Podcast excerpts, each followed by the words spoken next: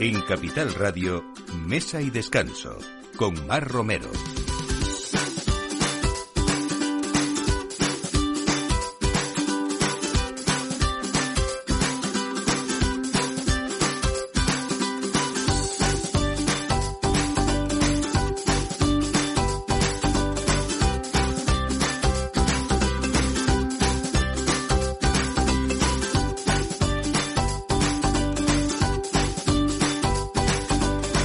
Buenos días, estamos aquí justo a la hora del aperitivo en esta mesa de descanso de Capital Radio, pero también en la suya, en la de que cada domingo nosotros intentamos ponerle pues esos buenos profesionales, esos buenos lugares donde ir y que ustedes apunten eh, y sobre todo también esos buenos vinos, siempre viajando a través de ese mundo de, del vino y a través de ese mundo del ocio también. Hoy vamos a hablar de mm, un lugar muy especial que reúne gastronomía, ritmo y arte, se llama Avia y es yo creo uno de los espacios sensoriales más emblemáticos de Madrid. Está en el Palacio de Saldaña y hoy nos va a contar su chef Aurelio Morales por qué se ha convertido en ese sitio donde cuando uno viene a Madrid o vive en Madrid, eh, bueno, si tiene una ocasión especial no deje de asistir porque va a haber mucha mezcla de todo de la que les vamos a contar. Vamos a hablar también de que se puede hacer branches entre viñedos y están a tiempo porque el domingo 14 de mayo la finca, finca Villa Creces, esta bodega, celebra su primer branch está ubicada en plena milla de oro de Ribera del Duero y vuelve desde luego a apostar por experiencias enoturísticas y, memorables que nos va a contar su director de marketing y comunicación, Iván Pérez. Eh, vamos a hablar también de una casa de comidas artesanal porque Villoldo, que es un restaurante que está en Madrid pero que también trae la herencia de, de Estrella del Bajo Carrión, un restaurante palentino, pues el de Madrid cumple en julio ya 10 años, así que Pilar Pedrosa, cocinera y alma de este restaurante de, Villoldo, de Villoldo, nos va a contar eh, cómo han sido estos 10 años de, de, de trayectoria en Madrid y por qué se ha hecho también un imprescindible. Y no sé cuánto saben ustedes de vino, pero Ramón Bilbao quiere encontrar a la persona que más sabe de vino español con Spanish Wine Master, que es un concurso que quiere despertar pues la pasión por el vino también y premiar esos conocimientos eh, del mejor concursante del país. Vamos a ver todos esos detalles hoy con Albert Martínez López Amor porque están ustedes a tiempo de apuntarse si tienen conocimientos no solamente de viticultura y de enología, pero también de geografía y de historia y sobre todas esas tendencias que marcan eh, los vinos españoles. Así que todo esto a partir de ahora en Mesa y Descanso con Miki Garay en la realización y quien les habla, Mar Romero. Bienvenidos. Mesa y Descanso con Mar Romero. Birds flying high, you know how I feel. Sun in the sky, you know how I feel. Reeds drifting on by, you know how I feel. It's a new dawn, it's a new day, it's a new life. Yeah, it's a new dawn, it's a new day, it's a new life. For me, yes.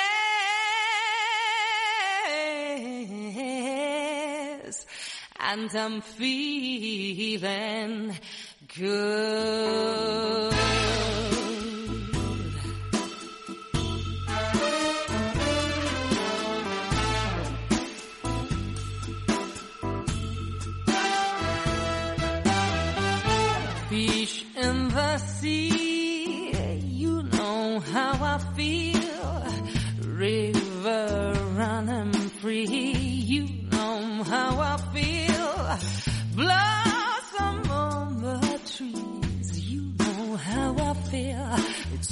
Dawn, it's a new day, it's a new life for me, and I'm feeling good.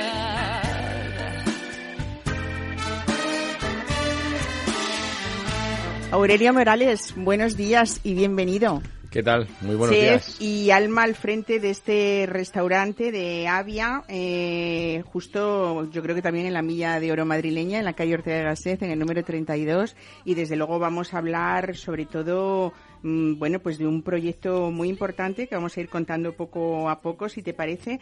Empezamos porque, ¿qué significa Avia? Bueno, Avia significa tierra en plena madurez, en un lenguaje prehispánico allí en, en Latinoamérica, en Hispanoamérica. Y bueno, quizás sea el nombre como, como se denominaba antes de ser América, el continente, ¿no? Ujú. Bueno, eh, se habla mucho en Avia de lujo ecléctico, de gastronomía, arte y ocio y todo eso unido. Eh, abristeis en febrero más o menos, a mediados de febrero, en marzo, ¿no? en marzo, para En ser marzo, exacto, pero este era un proyecto que llevaba pensándose muchos años, ¿no? Más de cuatro años. Más de cuatro Más de años. cuatro años lleva el propietario eh, alineándolo, porque esto es, es más que un restaurante, mucho más, como estás diciendo, y bueno, es un palacio en el centro de Madrid. Yo creo que es uno de los edificios más bonitos que pueda haber en Madrid, ¿no? Eh, Manuel González es un empresario mexicano eh, que él es, aparte de agricultor, supongo que tenía muchísimas empresas también, ¿no? Y en este movimiento del que hablamos de vez en cuando aquí en Capital Radio, que esta emisora es económica también, eh, nos sentimos como afortunados de tanta inversión, no solamente inversión mexicana, mm, pero me refiero no en, no solamente en muchos negocios, sino en el tema gastronómico. O Sí, sea, ha despertado en ellos un querer eh, tener eh, cosas muy especiales en el mundo gastronómico de la restauración madrileña, ¿no? Sí. Bueno, yo, yo creo que, que siempre la gastronomía ha sido como el capricho de, de- de muchos empresarios de otras índoles, ¿no? Porque al final, bueno, pues eh, tengo dinero, quiero invertir y en un restaurante puede, ¿no? Yo, por ejemplo, pues no podría inven- invertir en un... pero, o sea, la gente puede montar un restaurante, un futbolista puede montar un restaurante, aunque no se dedica al oficio, que es a lo que me quiero referir, ¿no? Claro.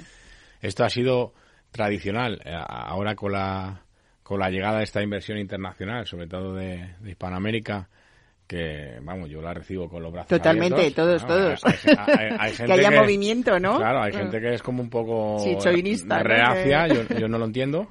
Al final somos hermanos, somos países Totalmente, hermanados. totalmente. Ellos aquí Se se- sienten como en su casa. se sienten como en su casa eh, mejor, porque muchos se quedan, mucho más seguro. Exactamente. mucho más Yo creo que es otra de las apuestas que ellos han hecho, precisamente, o sea, uno de los motivos por los que los que han hecho esta apuesta y es que no solamente sus inversiones están seguras, sino sus personas y sus familias también, ¿no? Correcto. Es un tema de seguridad financiera seguramente, o seguridad económica, seguridad personal, que es la más importante. Totalmente. Al final, si conoces a, a alguno de estos inversores o eh, lo que más les importa es poder ir andando tranquilos por la calle, ¿no? Y, Claro. y aquí lo hay. Bueno, pues un palacio que data de 1903 y que ahora nos vas a hablar de, también de la cocina de, de encuentros entre México y España. Eh, muchísimas obras de arte, más de 100 obras de arte con nombres como Amador Montes o César López o Paula Martínez.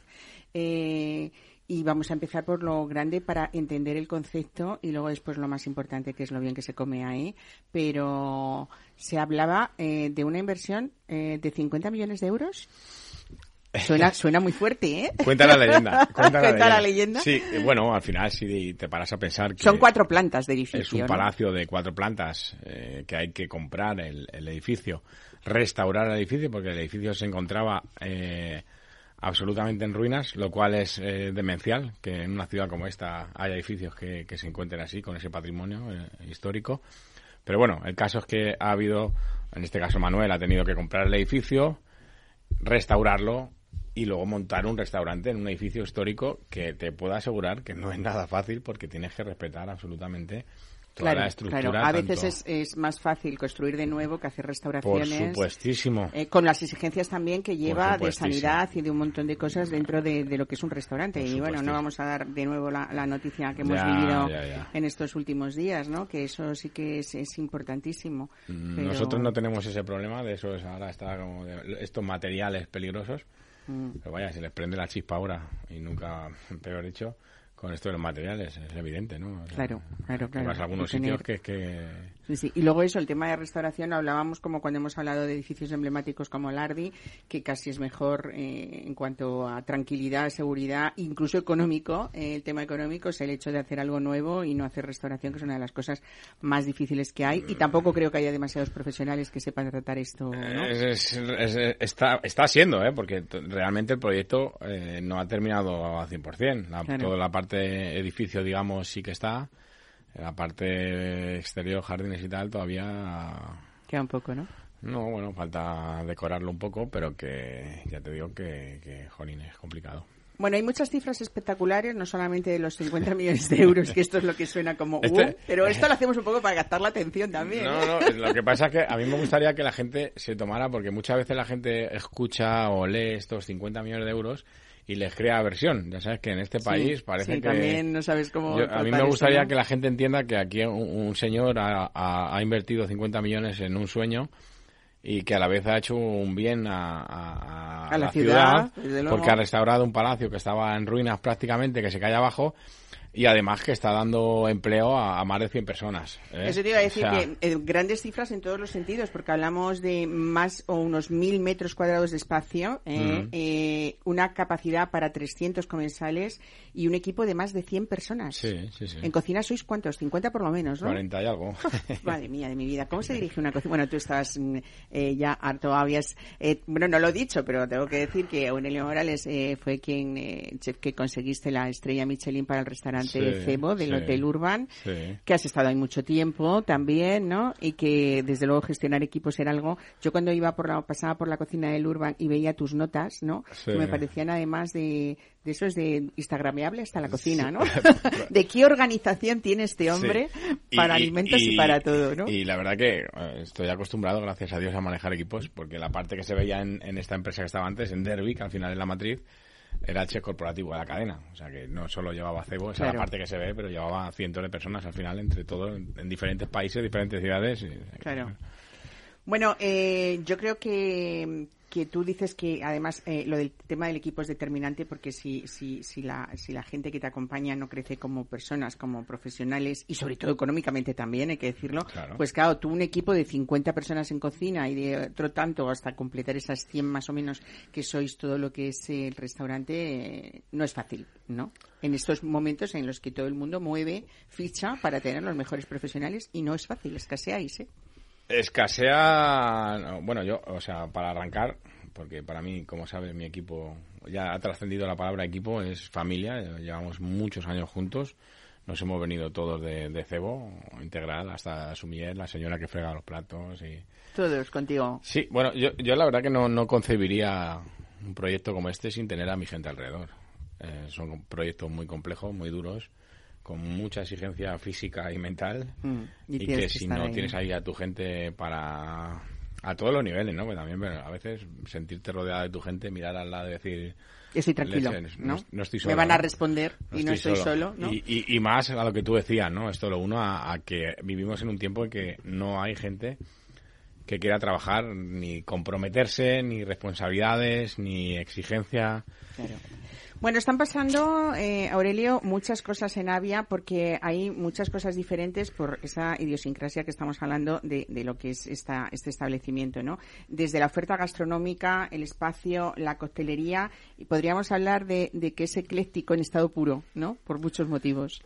sí, bueno, el, el eclecticismo es uno de nuestros eslóganes, eh, diciendo así con cariño. Sí, es un sitio que pasa muchas cosas por su idiosincrasia, hay gastronomía, pero también es tan importante como la gastronomía, como decías, la coctelería, ese lifestyle, ese conocer, ese encontrarte, ese estar ahí, ese disfrutar, probar cosas, el arte, por supuesto, eh, el dónde está, ¿no? Yo creo que la ubicación es eh, mágica también, pues pasa muchas cosas. No es un restaurante solo, es Eh, es en esa carta que tú has diseñado, que por supuesto ahí van a estar eh, tus vivencias, tus viajes, eh, todos esos recorridos que has hecho también por el mundo y todas esas influencias. Hay mucho, me imagino, de fusión de, de sabores latinos, pero hay mucho, por supuesto, de lo que tú has exigido siempre, que es tener un buenísimo producto y que si la, te- la estricta temporalidad no existiera, tu cocina no sería la que es, ¿no? Sí, yo ya sabes que siempre hago gala de, que, bueno, cuando un restaurante dice que su, su- cuando un restaurante o un cocinero su discurso es el producto, pues es que no tiene ninguno, porque yo para mí el mejor producto y la temporada lo doy por ende, o sea, es que si no, no concibo un restaurante. Y a partir de ahí construimos, ¿no? En este caso, las exigencias que teníamos para diseñar esa oferta gastronómica, el propietario Manuel González eh, tenía unos gustos, nos los, tra- nos los pasó, sobre esos gustos partimos y luego pues fuimos incorporándolo a nuestra vivencia, como decía, y también a, a la idiosincrasia del local. O sea, es un local que abre siete días, que la cocina es non-stop, entonces teníamos que ir ajustando esa oferta para cubrir todas esas necesidades, ¿no? Bueno, en este tiempo, desde marzo aquí, sí que ya hay, imagino, platos que la gente habla de ellos y que se han hecho fijos. Empezó por esa ensaladilla japonesa de guayu, por ejemplo, ¿no? O los rolls de bogavante. Eh, cuéntame más cosas, porque hay un flan de maíz dulce y trufa negra que la gente dice, bueno, qué distinto, ¿no? Que- Sí, sí, sí, sí. Bueno, ya te digo que, que es una oferta que, al final, un proyecto como Avia, eh, que necesitaba una oferta singular, suya, única. Y bueno, sobre eso hemos trabajado y saldrán platos que a la gente pues no le sonarán de nada.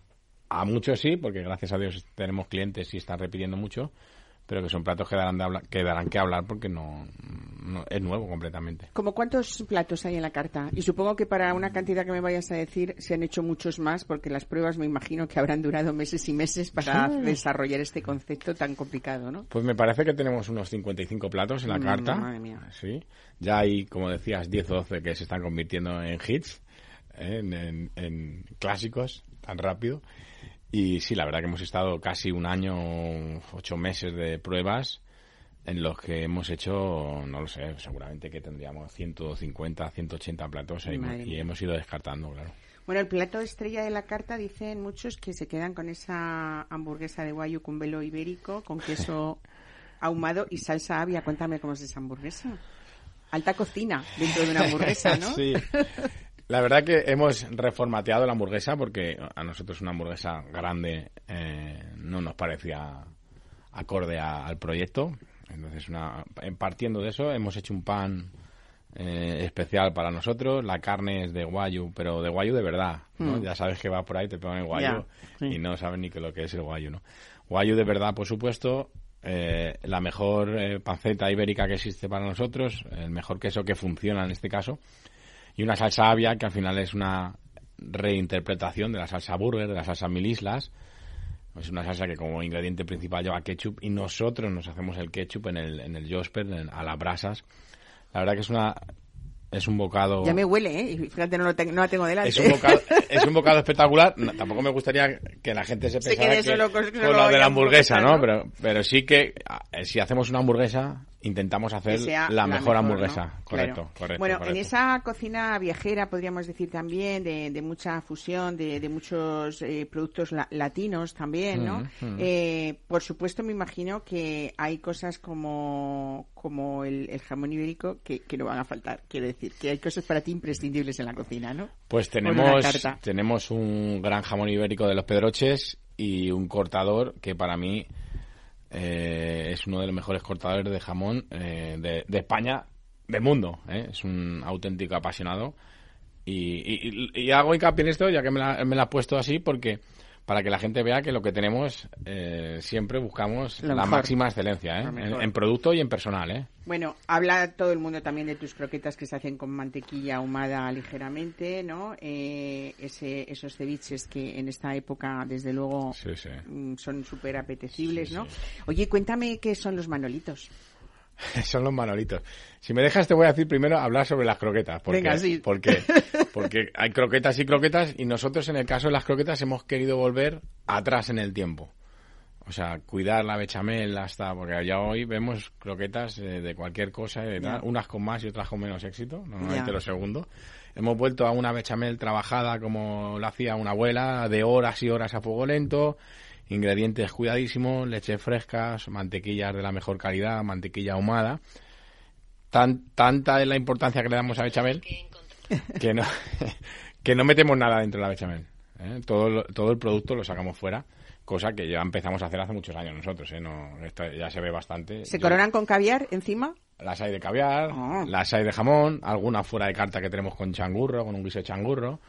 Da pie a muchas cosas, ¿no? Entonces, eso, la, el- la- exaltar la bechamel, que al final es la croqueta, ¿no? Bueno, fíjate que además, no sé si estás de acuerdo conmigo, que quizás sea uno de los platos en los que, una de las recetas en los que realmente da un poco el nivel de la categoría, aunque estemos hablando de una taberna ilustrada, ¿no? Es Sí, decir, cuando alguien sí, va expresamente sí. a comer unas croquetas a un sitio es porque se diferencian dentro de lo mucho malo que hay, por supuesto, también, ¿no? Porque, sí. Pues en eh, esa estamos justamente, que, que técnicamente sea una croqueta a Claro. punto de romperse, pero crujiente, eh, cremosa y bien trabajada, ¿no? Y láctea, ¿no? Que al final. Bueno, cas- la costilla de Angus también, que es otro icono que ya prácticamente en estos meses se ha convertido en Sí. eso, en, en icono de la casa. Sí. Eh, y lo de los manolitos, cuéntame esto, el punto, Sí. el punto dulce, pero un poco cañero también, ¿no? Sí, bueno, esto es, eh, bueno, desde, en estos procesos creativos que son tan abstractos, a mí muchas veces me preguntan, oye, ¿que ¿esto cómo lo hiciste? Y ya no me acuerdo.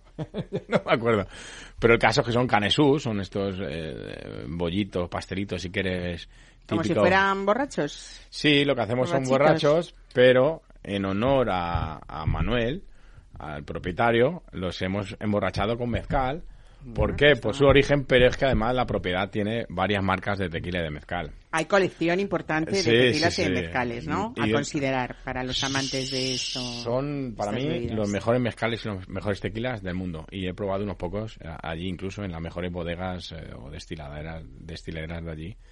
es, es impresionante, es un producto impresionante. Bueno, yo creo que estamos creando mucha expectación con lo que estamos contando, Aurelio. Quizás sea bastante difícil matizar un poco todo lo que hay, pero es verdad que es un palacio señora, señorial y, por lo tanto, con esto también un sitio de encuentro, porque además eh, estabas hablando de, la, de, de que la cocina está desde que abrís a mediodía hasta la noche. Hasta la noche, sí. Que encima eh, abrís eh, de lunes a domingo. Eh, esto hacía mucha falta en Madrid y lo digo sinceramente porque nos estamos, o sea, nos está, mm, eh, nos estamos dando cuenta que es muy difícil encontrar un sitio en Madrid un domingo por la noche, sobre todo cuando recibes gente de fuera, amigos que vienen y tal, o personas que vienen a trabajar por una reunión en un negocio y el lunes también cierran. Sí. Entonces domingo, noche y lunes, que oye, todo el mundo tiene derecho a tener domingo, noche y lunes, pero nos estamos dando cuenta de que realmente casi es una costumbre prácticamente oficial en la hostelería y eso reduce un poco las posibilidades de disfrutar estos días, ¿no? Claro. De vosotros. Claro, es que nosotros nacemos, nacemos con un carácter, entre comillas, internacional. O sea, nacemos como proyecto con las circunstancias que se daría. O sea, tú en Nueva York, un proyecto de estas características, o en Londres, si quieres, que pueden ser los dos referentes en proyectos como este, eh, no te puedes ni imaginar que esté cerrado un domingo o que la cocina no esté abierta. Bueno, ya para terminar, eh, hay un reservado en la planta superior a la que se llega en ascensor. eh, se puede hacer también por una puerta trasera de la calle Claudio Puillo. Y yo creo que dicen que va a ser una de las cinco mejores mesas de España. A eso vamos, ¿no? Eh, a eso vamos. eso espero. Muy bien. Oye, pues mm, solamente me queda decir una cosa más y es que con todo esto que hemos contado habrá personas aquí cuando hablamos de vinos también hablamos de precios, pero estamos hablando de un ticket medio bastante amable para toda la expectación o todo lo espectacular del espacio, ¿no? Yo honestamente creo que sí, teniendo en cuenta esos mejores equipos, esos mejores productos, esa mejor ubicación, ese arte y tal, me parece que estamos en un ticket medio. Bueno, en cualquier país del mundo de esto de que hemos hablado, valdría Bueno, tres pues veces claro, más, sí, mínimo. sin duda, desde mínimo, luego. mínimo, Sí, sí. mínimo. sí, sí. Estamos hablando de unos 80, 90 euros. Sí, sí, sí. Bueno, me parece... Eh, Podría ser menos, ¿eh? Sí, Podría sí. ser menos. o Bueno, sea, pero estamos 80, 90 hablando euros de- estamos hablando de ya pasándolo, hablando de Madrid. pasándolo bien, ¿eh? Pasándolo, bien, bien, ¿eh? estamos hablando de Madrid, de un palacio Sí, histórico, de, de pleno barrio de Salamanca eh, y de un jefazo de cocina. ¿eh? Yo ya lo de chef me da igual, que, que es para quitarse el sombrero. Así Muchas que gracias. yo te felicito, te Gracias. felicito de- por este proyecto que sé que para ti desde el principio fue ilusionante. Y creo que por la cara que te veo está siendo muy ilusionante. ¿no? Sí, O sea la- que la verdad que sí. Eso es lo que más La me verdad que sí. Pues felicidades, Aurelia Morales. Muchas gracias, ¿eh? muchas Espero gracias. verte pronto por aquí otra vez para, para hablar de eso, de esos productos de temporada y desde luego de ese ocio fantástico de lugares como, como este, como Avia. Gracias. Muchas gracias. Gracias Hasta a luego. todos. Mesa y descanso. Capital Radio.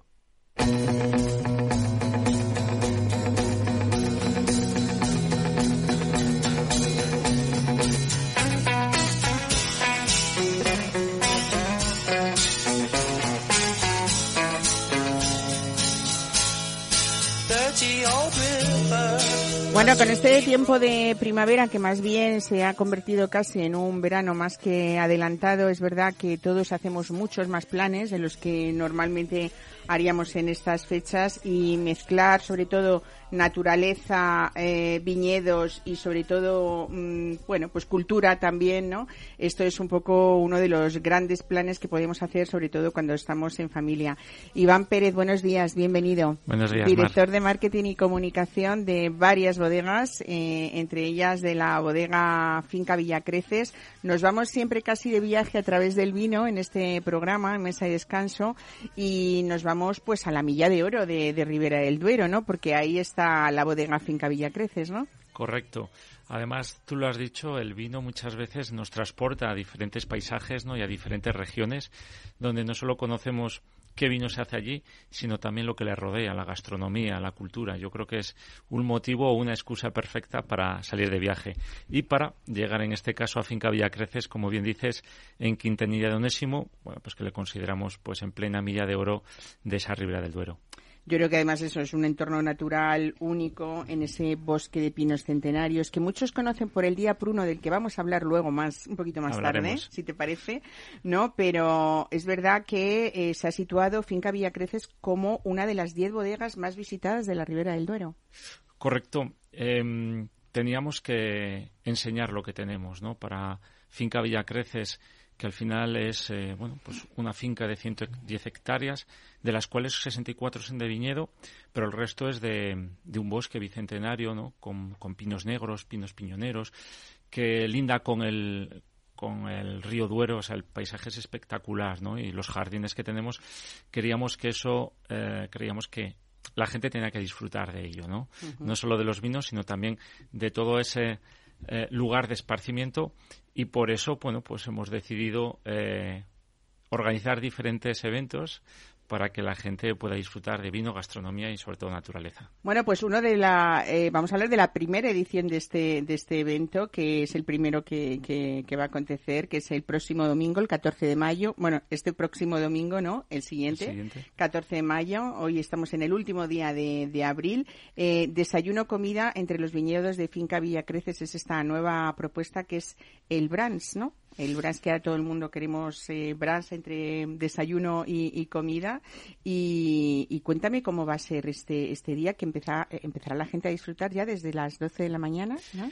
Claro, yo creo, y pues como, como hoy domingo, ¿no? Que muchas veces madrugar para desayunar pues no nos gusta tanto y tampoco nos queremos a lo mejor complicar con una comida demasiado copiosa, ¿no? Entonces se, se nos ocurrió la idea, que no es nuestra, pero que hoy en día está tan en boga, de celebrar un brunch en Villacreces eh, y maridar nuestros vinos pues con diferentes propuestas eh, gastronómicas, tanto dulces como saladas, ¿no? Y hacer ese desayuno, comida, ambientado, como te digo, eh, pues en, alrededor de los, de los viñedos y sobre todo también disfrutar de alguna otra sorpresa que tenemos preparada, pues como puede ser una un concierto en directo, ¿no? Para amenizar esa, ese brunch o también pues una exhibición de bueno de diferentes artistas que estarán pintando en directo. Qué bueno. Bueno, en Fincavia Creces elaboráis eh, los vinos Pruno que ya en 2012 y en 2015 eh, fueron reconocidos como el mejor vino del mundo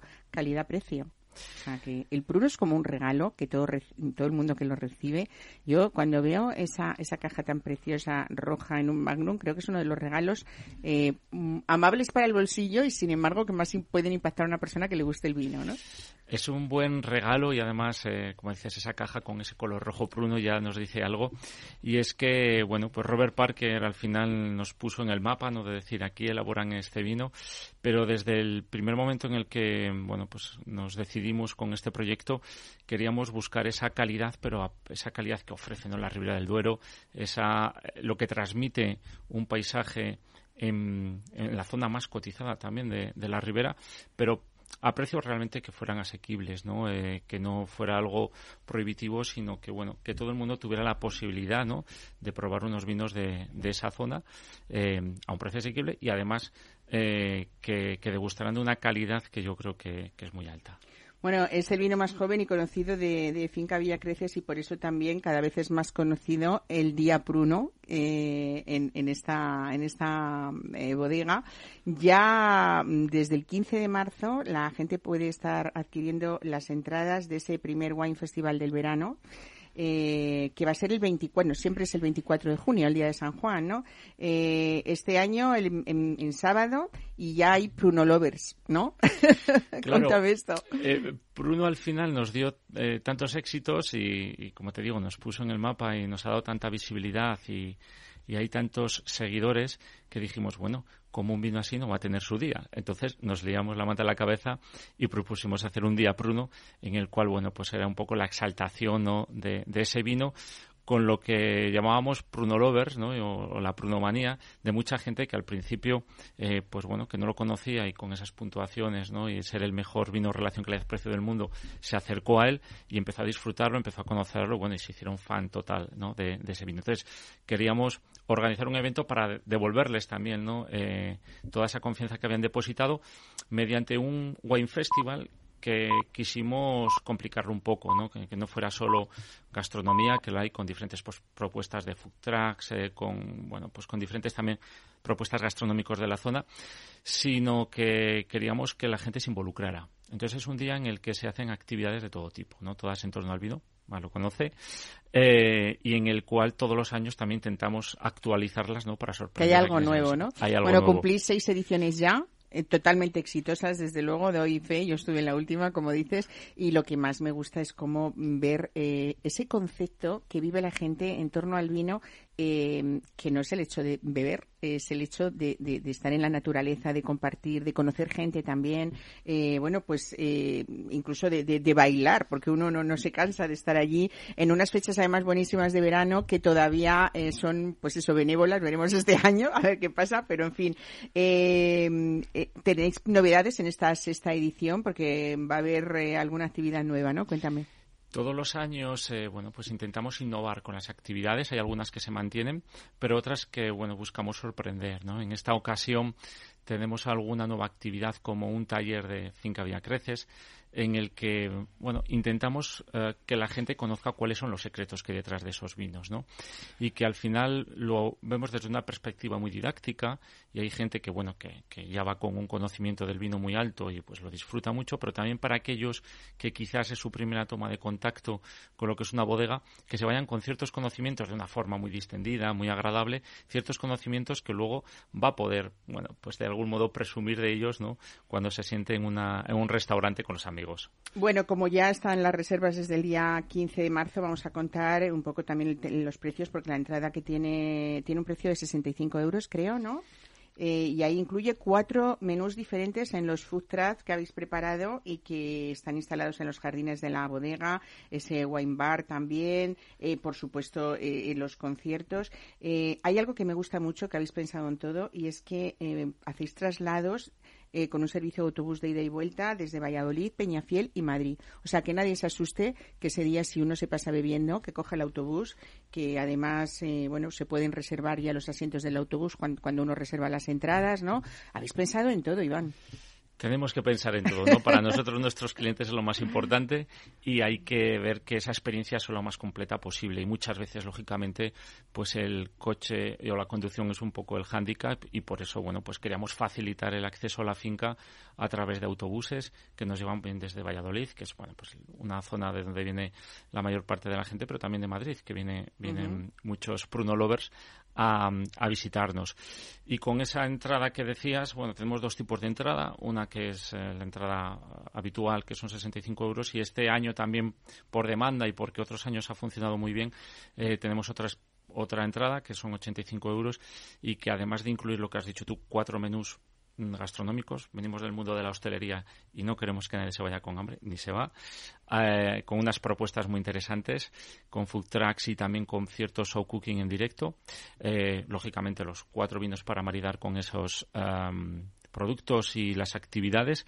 Eh, también incluía esa entrada una mesa reservada no con tu nombre para que bueno pues para que al final puedas disfrutar puedas descansar puedas dejar tus cosas cómodamente y estar sobre todo más cerca de donde pasan las cosas que es el escenario central. Bueno música rock de versiones de los años 80 y 90 no me extraña que llegaría un momento en que el día pruno tenga que quedarse la gente a dormir porque no la podréis no la podréis echar, echar de allí no eh, bueno pues pues nada fiesta donde se une música gastronomía y vinos ya saben que es el 24 de junio, que las entradas, cuéntanos Iván, ¿dónde es la web? ¿Dónde se pueden reservar? Se pueden adquirir desde ya, ya tenemos casi, casi el completo, pero todavía quedan unas cuantas, directamente en www.diapruno.com y ahí de una forma muy fácil se puede elegir, bueno, pues también las actividades o incluso si se quiere usar el servicio de autobús para ir desde Valladolid, Peñafiel o desde Madrid.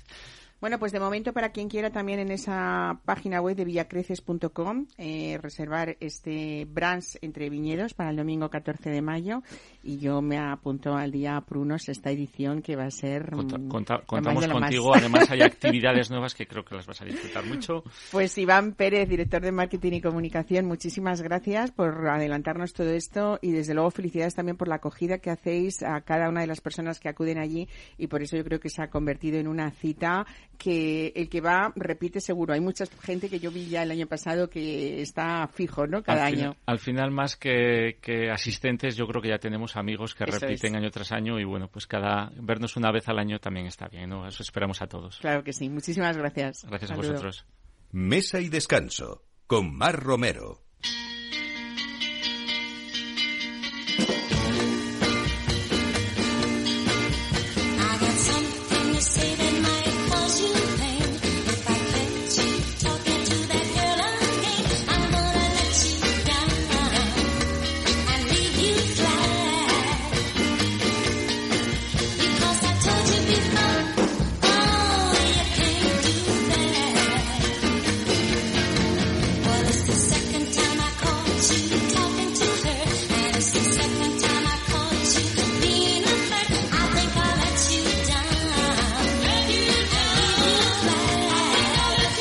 Bueno, pues como en este programa intentamos tocar todos los palos y sobre todo, eso sí, hablar siempre de buena gastronomía, de calidad y desde luego de historias, eh, algunas interesantes y otras que nos tocan un poquito el alma también. Pilar Pedrosa es la cocinera y alma de Villoldo, este restaurante que al final es una casa de comidas artesanal. Pilar Pedrosa, buenos días. Hola, bienvenida. Bueno, mm, vamos a empezar por lo más grande, que parecía que Villoldo, que eh, ya lo vamos a ir luego contando después, salía de, este pueblo palentino de, de Villoldo, eh, que por circunstancias eh, se trasladó a Madrid, en principio por menos tiempo de lo que luego ha sido, porque ya en julio cumplimos 10 años. 10 años ¿Eh? cumplimos Pues muchísimas felicidades. Muchísimas Una década, ya. Eh, una década. Además, estamos encantadas. Hemos tenido una acogida en Madrid mm, desde el primer momento muy bien y por eso ha sido el, el quedarnos más tiempo, claro. Bueno, cumplís 10 años en la capital, eh, mm. en una casa donde siempre ha sido y han triunfado pues todos esos guisos, esas verduras, esas alubias viudas, ¿no? Y esos pimientos que dicen que asáis cerca de 3.000 kilos cada otoño. Claro, es que Mar tenemos más restaurantes, no solamente Villoldo. Tenemos nuestra casa madre, que es en el pueblo, en Villoldo, que es un pueblo de Palencia. Nosotros, nuestros orígenes son de allí y entonces mm, hay que hacer asamos para más para, para más restaurantes porque tenemos el hotel Estrella del Bajo Carrión en Villoldo en Palencia capital hay tres más y aquí en Madrid aparte de Villoldo tenemos también otro en el centro que se llama Taberna de Norte el, Estrella del Bajo Carrión, ahora que estamos hablando de planes ya, mirando toda esta primavera, este verano, planes familiares, creo que es uno de los lugares donde uno, mm, aparte de más bonito, por todo, por el paisaje, por la estancia, por cómo tenéis eso de cuidado, por cómo se come y cómo tratáis al personal, ¿no? Realmente es uno de los lugares destacados en el, en el mundo de, rural, ¿no? Español. Mira, nosotros somos pioneras del mundo rural porque eh, el hotel tiene 45 años.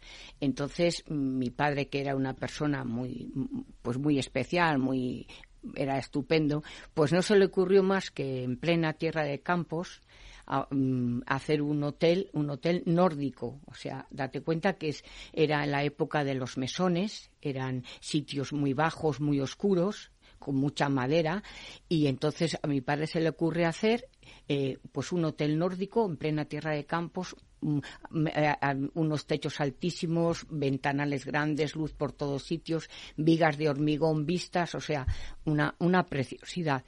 Y la verdad fueron años duros, más porque en aquella época nadie entendía esa construcción.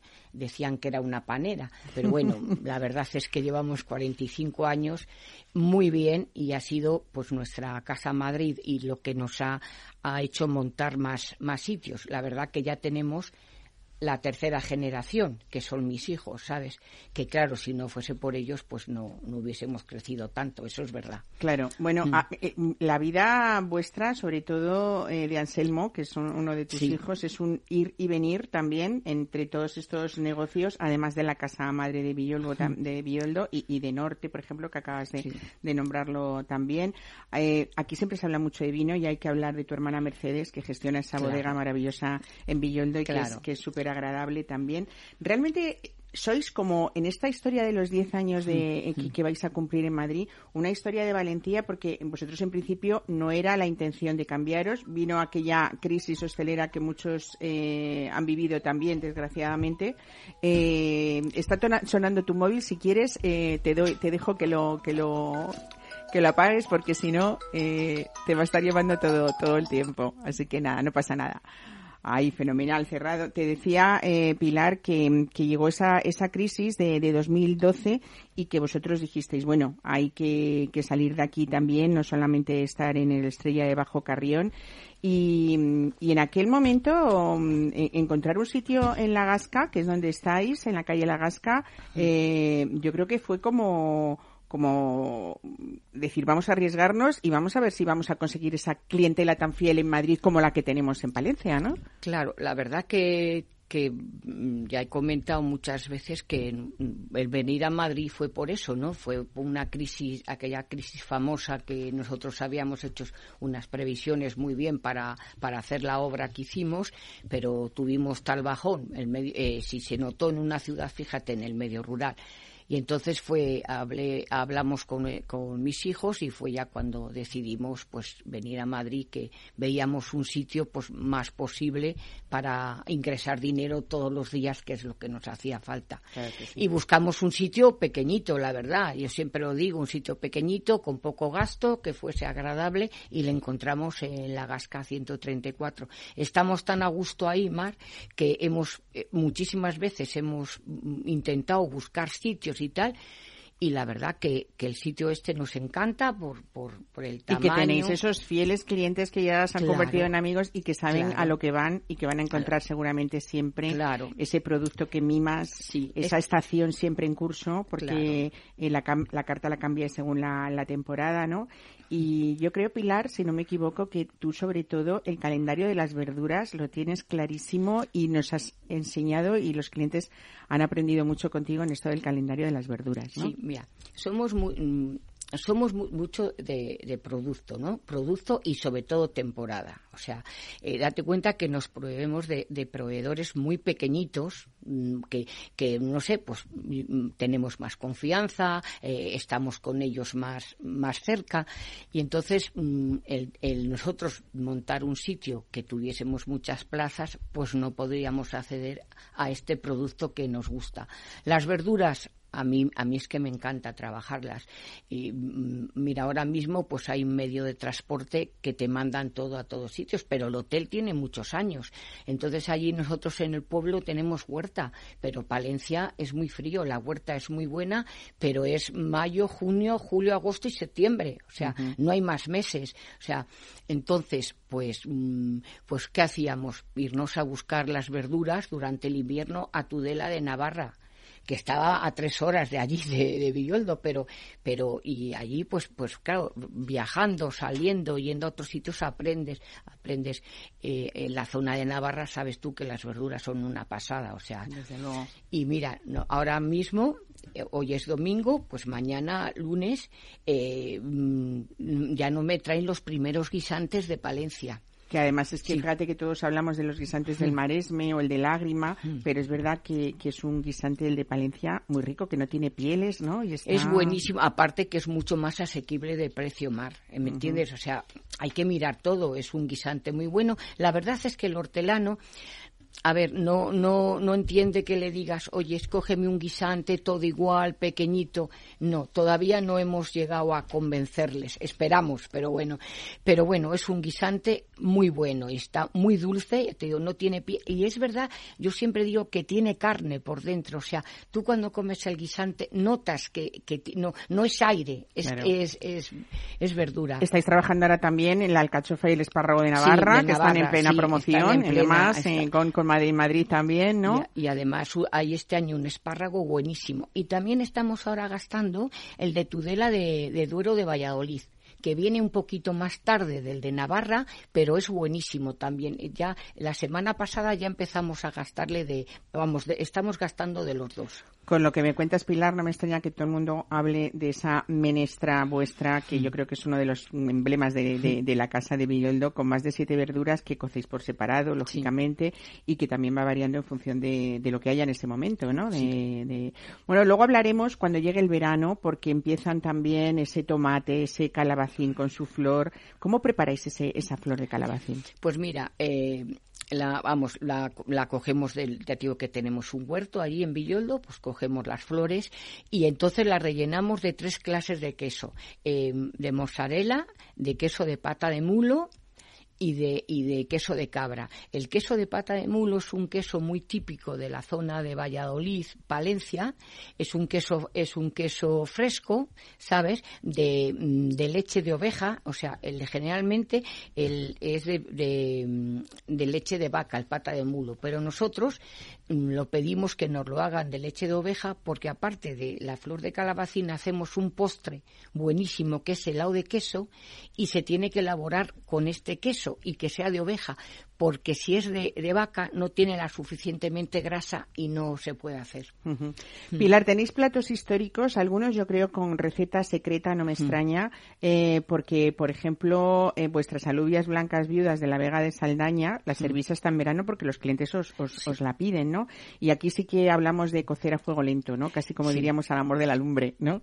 Sí, es una alubia de la zona esta de la Vega de Saldaña, que es de, de muy pequeños agricultores, de muy pequeños agricultores y entonces no, no la echamos a, a, a, mojo ni a nada, o sea, mm, directamente. Pero claro, hay que ponerla muy pronto y lo que digo, para que esté dos horas sin, sin empezar a hervir, que se empiece la lluvia a hidratar y entonces ya después. Y luego tiene, tiene un arreglo, que es lo que no contamos nunca. Yo solamente digo que tiene eh, laurel, eh, una majada, pimentón de la vera y aceite.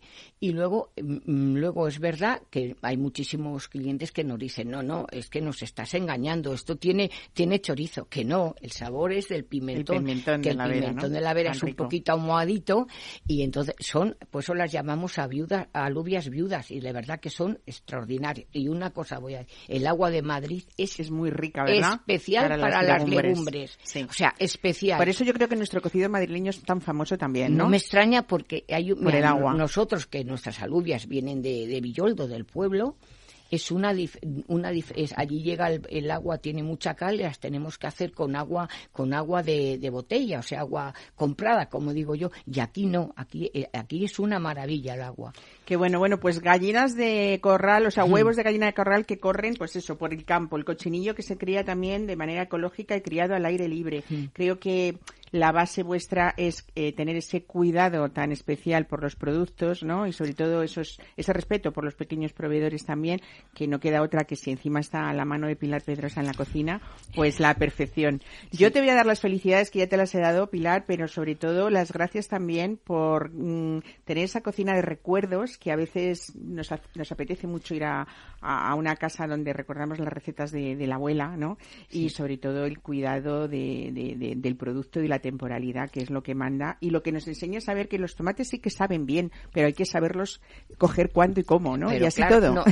lo que yo comentaba antes, temporada. O sea, ahora mismo hay tomates, pero son todos de vivero. O sea, el tomate empieza en junio. Hay que respetar eso. hay que respetarlo. Hay que, hay que respetar que sean de, de temporada de su tiempo y es cuando tiene sabor, cuando realmente está el mejor y bueno, pues eso. Fenomenal. Pues eh, nada, sabores de siempre, sencillez sobre todo. Yo te invito a que vuelvas ya cuando llegue la época de acercándose el otoño, porque hay que hablar de esa cocina cenegética también, de esas codornices, de esas perdices, de ese pato azulón, eh, que para que los que les gustan los sabores de, caza también eres perfecta en esas recetas. Si tenemos suerte llueve, de las setas. Y de las setas, que también hay setas en primavera. Siempre hablamos de las de otoño, que nos caiga un poquito de agua. Primavera, primavera es una pasada, porque está el perrichico, que este año no lo hemos visto, no lo hemos visto, pero bueno, existe, existe. A ver ahí, ¿no? A, ver ahí. Aunque sea un poquito. Pues muchísimas gracias, Pilar Piedrosa, por estar hoy con nosotros y traernos más cerquita esa comida y esa casa de comidas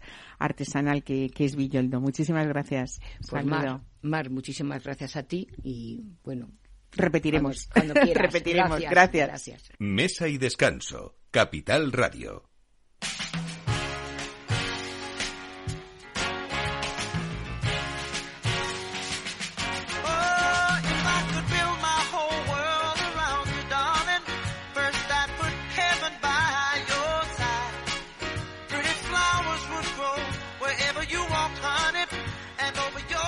Bueno, pues aquí estamos eh, buscando también eh, personas que vivan el vino, que les guste, pero que sepan mucho de geografía, de historia, de viticultor, de viticultura, porque Ramón Bilbao, la bodega, quiere encontrar a la persona que más sabe de vino español con este concurso que se llama Spanish Wine Master. Eh, Albert Martínez López Amor, eh, manager de Relaciones Públicas de Ramón Bilbao, bienvenida a Mesa y Descanso. Buenos días.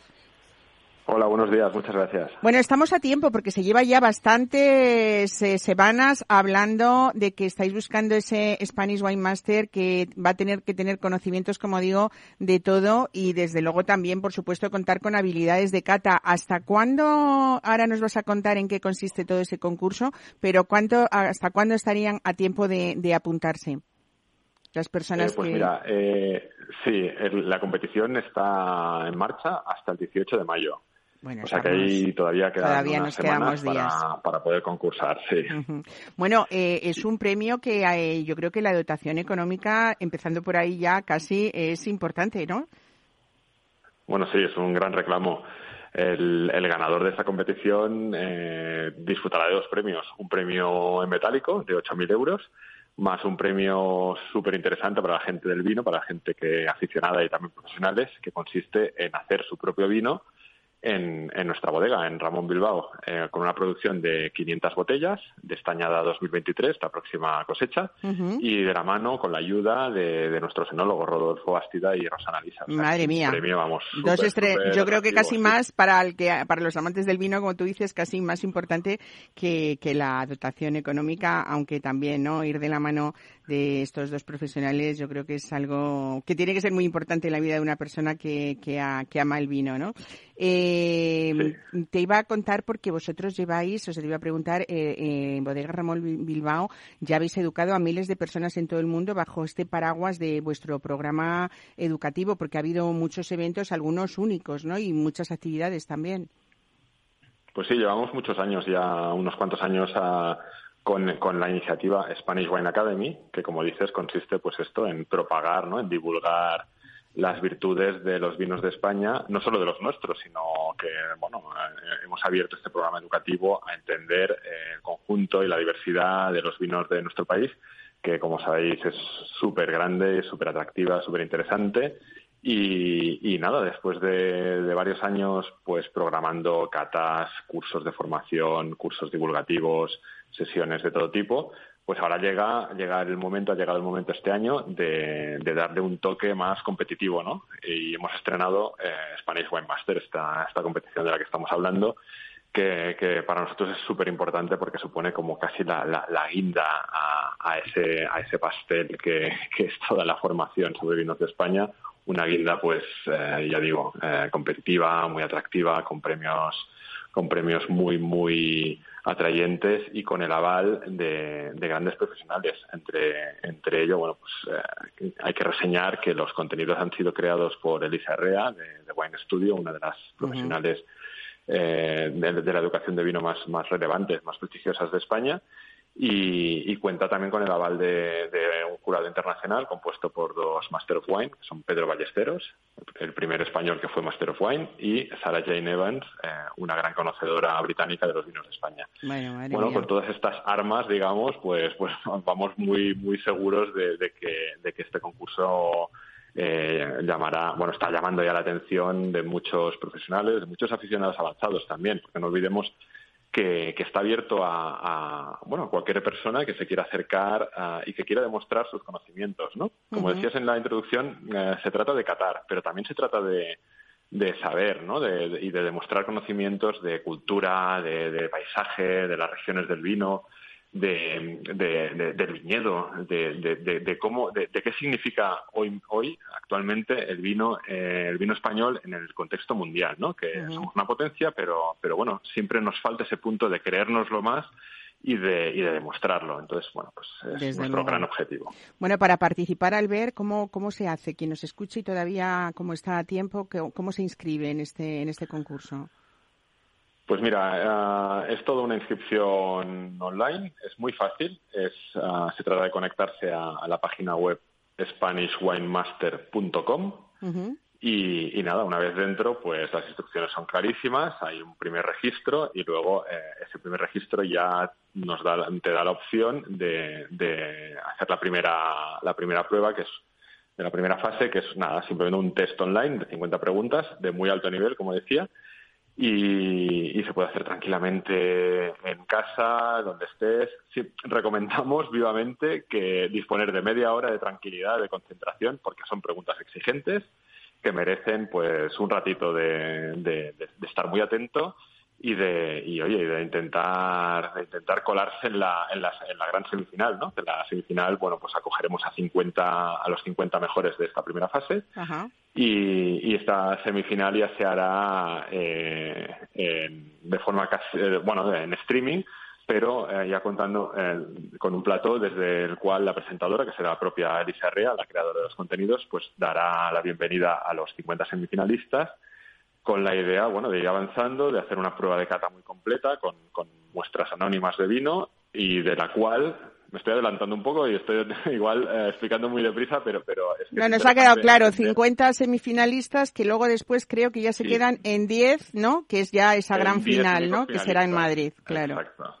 Exacto, la gran final está prevista para el 26 de junio en Madrid el 26 de junio es un lunes, ah, bueno, un día bastante óptimo para también para el segmento profesional, porque como sabemos, pues muchos restaurantes, muchos sumilleres eh, libran los lunes, entonces hemos hemos previsto ese día, el 26 de junio, para celebrar la, gran final con, con estos 10 finalistas, los mejores de, de todas las las fases que ahora estamos poniendo en marcha. Bueno, yo creo que lo más bonito después es que ese finalista, aparte del premio metálico que decíamos de el, importe de la venta de esa producción final, eh, ayudado y asesorado por, por Rodolfo Bastida y por Rosana Lisa, eh, esas 500 eh, botellas que se que hará el, el, ganador se van a destinar también a financiar una causa de interés social, con lo cual creo que habéis pensado en todo y sobre todo habéis pensado en algo muy importante con este concurso que es difundir esa cultura del vino español a nivel global y también demostrar esa gran calidad de, nuestros vinos españoles. O sea que todo, todo perfecto. Albert Martínez López Amor, muchísimas gracias por contarnos esto y espero que sea y seguro que va a ser un concurso muy reñido porque yo sé que tenemos eh, algunos o muchos de los aficionados que tenemos en España tienen ese nivel tan exigente que vosotros pedís. Muchísimas gracias. Espero que sea todo un éxito. Lo iremos viendo a partir de todos estos días. Gracias. gracias. Luego. animaros a participar. Claro que sí. Buen fin de semana. Hasta luego. Pues aquí lo dejamos. Espero que les hayamos entretenido como cada domingo y aquí estaremos también. Eh, ya viene este puente que seguro que empiezan muchos a disfrutar, así que disfruten mucho de la naturaleza, de los sitios y de los lugares acompañados de lo mejor gente, como nosotros hacemos en esta emisora. Buen fin de semana.